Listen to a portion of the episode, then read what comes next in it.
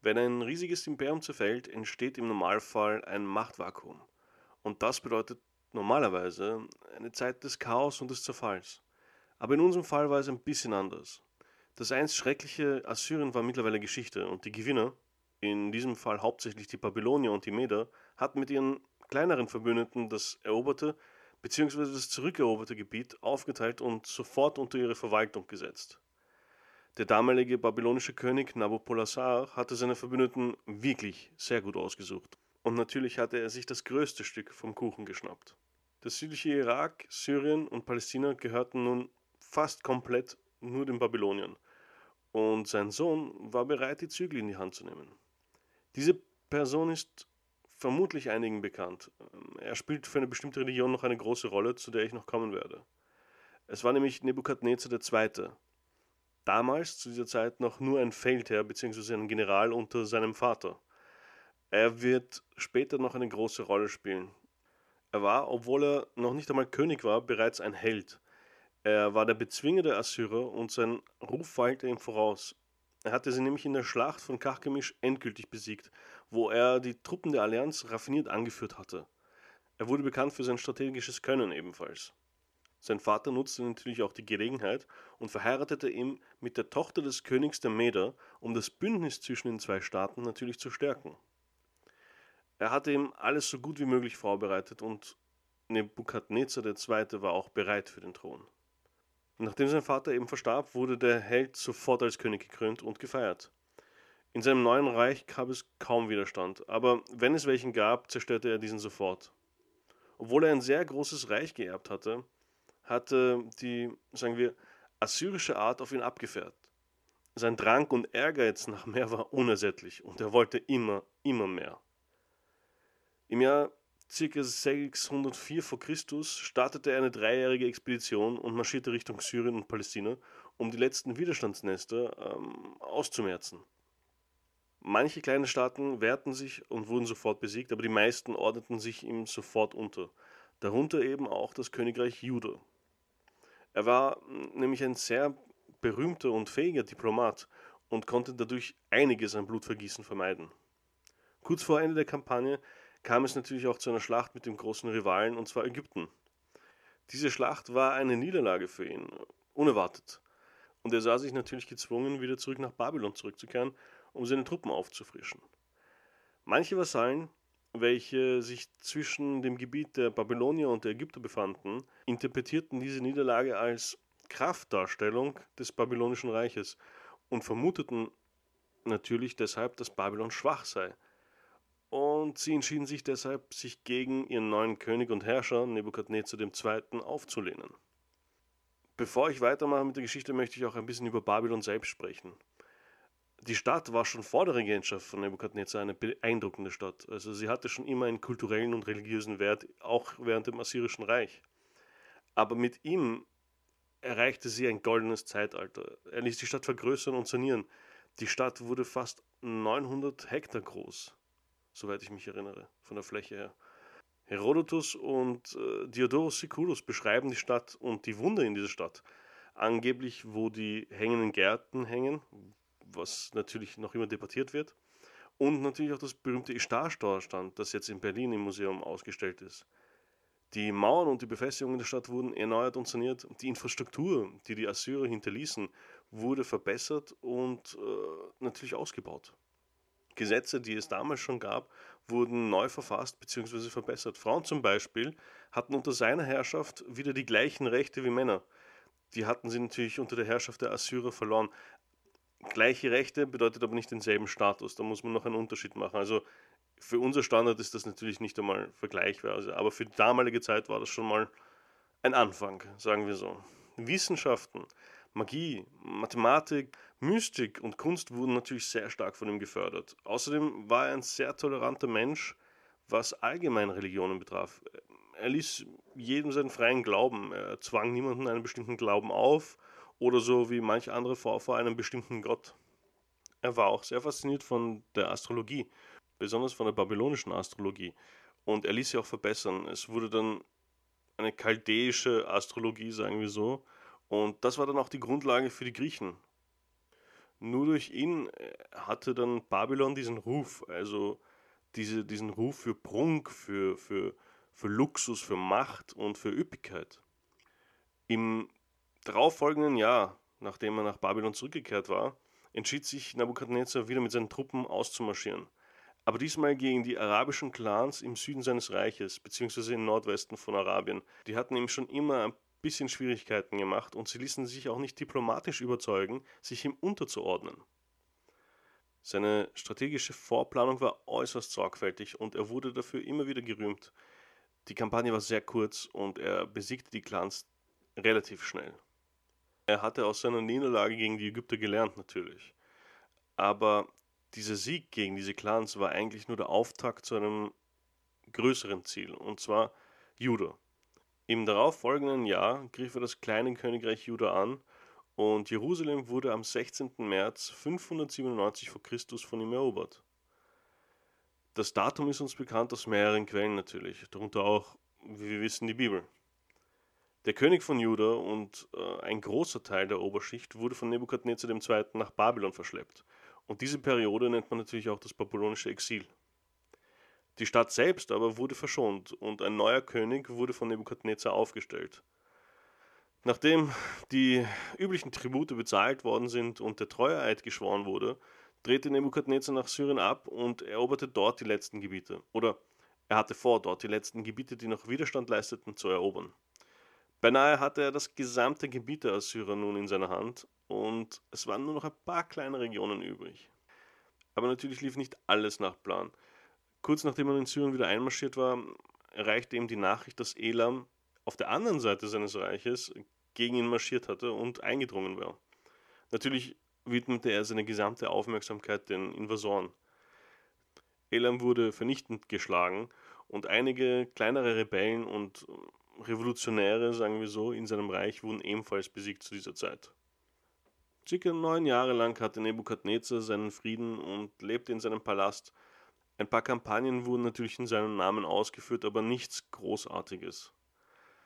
Neun Jahre nach der Eroberung von Jerusalem aber erreichte Nebukadnezar eine Nachricht, die ihm absolut nicht gefiel. Und zwar hörte er, dass der König, der von ihm eingesetzt wurde in Juda, vorhatte, eine antibabylonische Allianz zu schmieden. Ihr könnt euch vorstellen, dass er nicht sehr glücklich über diese Nachricht war.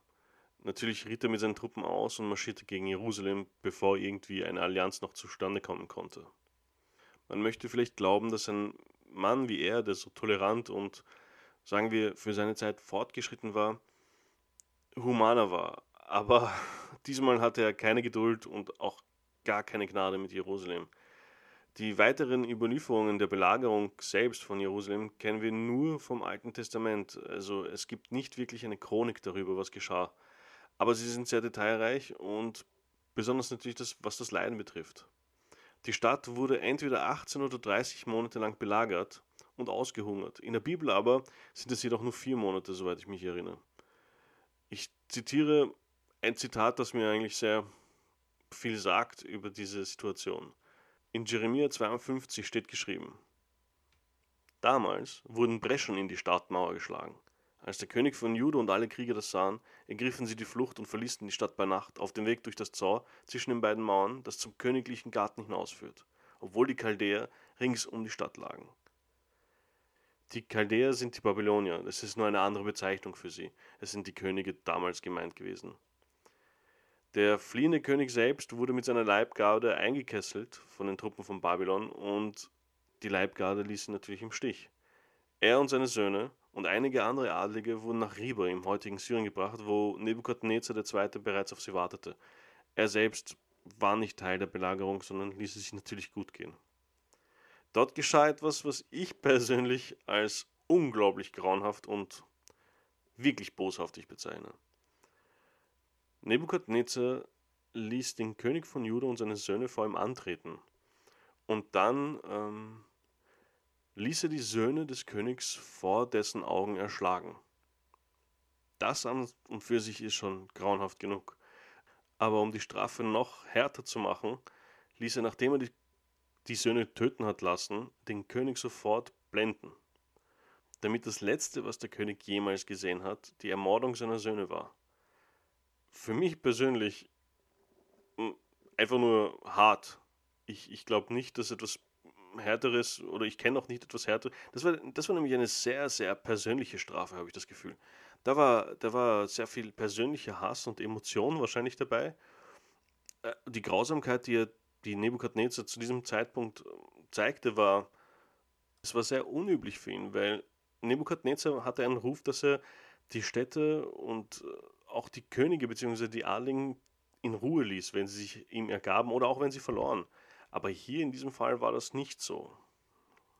Auf jeden Fall. Der König selbst, also der damalige König von Juda, die restlichen Adligen und ein großer Teil der Bevölkerung wurden nach Babylon deportiert.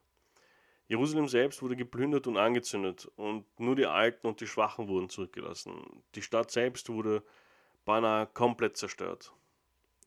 Wir dürfen trotz allem hier nicht vergessen, dass, ich weiß, ich sage das immer wieder, dass das andere Zeiten waren.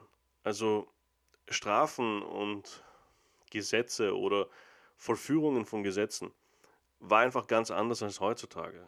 Verrat damals war nicht nur ein gebrochenes Versprechen, sondern es war auch eine Beleidigung der Götter selbst. Und die jeweiligen Könige sahen sich ja immer wieder als Auserwählte der Götter, dementsprechend natürlich auch berechtigt, die Strafe der Götter zu vollführen. Über das weitere Leben von Nebukadnezar ist chronisch nicht sehr viel bekannt. Manche behaupten, dass der König an Altersschwäche in seinem Palast gestorben ist. Manche, oder auch in der Bibel steht geschrieben, dass er wahnsinnig geworden wurde und daran starb. Wie dem auch sei, wir wissen wenigstens, dass er im Jahr 561 vor Christus gestorben ist. Und sein Sohn wurde damals als König gekrönt. Aber dieser war äußerst schwach und war nicht mit seinem Vater zu vergleichen. Er hatte das Zepter kaum zwei Jahre in der Hand, und wurde dann von seinem eigenen General bei einem Aufstand getötet. Der hatte dann die nächsten Jahre auch unglaubliche Schwierigkeiten, das Land zu kontrollieren und es kam zu Streitereien und Machtspielen mit der Priesterschaft. Natürlich dürfen wir nicht vergessen, währenddessen wurden die Grenzen des Reiches immer wieder bedroht und teilweise geplündert, eingenommen von anderen kleineren Reichen oder auch größeren Reichen. Die Priesterschaft gewann nach einiger Zeit die Oberhand und der Hohepriester Nabonid übernahm dann die Macht in Babylon. Und Babylon zu dieser Zeit war schon relativ schwach. Viele hofften vielleicht, dass mit dem Hohepriester die Götter Babylon wieder im guten Licht sahen und Babylon wieder stärker wird. Aber leider war das nicht der Fall und Nabonid war ein Anhänger vom Gott Sin. Dementsprechend bevorzugte er seinen eigenen Gott und vernachlässigte die anderen, was wiederum zum Streit mit der Priesterschaft zum Beispiel von Marduk führte, dem Hauptgott von Babylon. Während all dieser Zeit hörte man langsam, nicht nur langsam, aber man hörte von einem Volk namens die Perser aus dem östlichen Iran.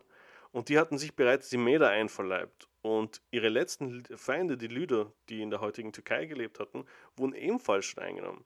Das heißt, Babylon war eigentlich jetzt eingekesselt vom Osten und vom Norden von einem neuen Reich, und zwar dem Persischen Reich. Der Mann und der Mythos hinter diesen Erfolgen wird noch später eine enorme Folge spielen und er hat die Geschichte der Welt beeinflusst, das darf man nicht vergessen.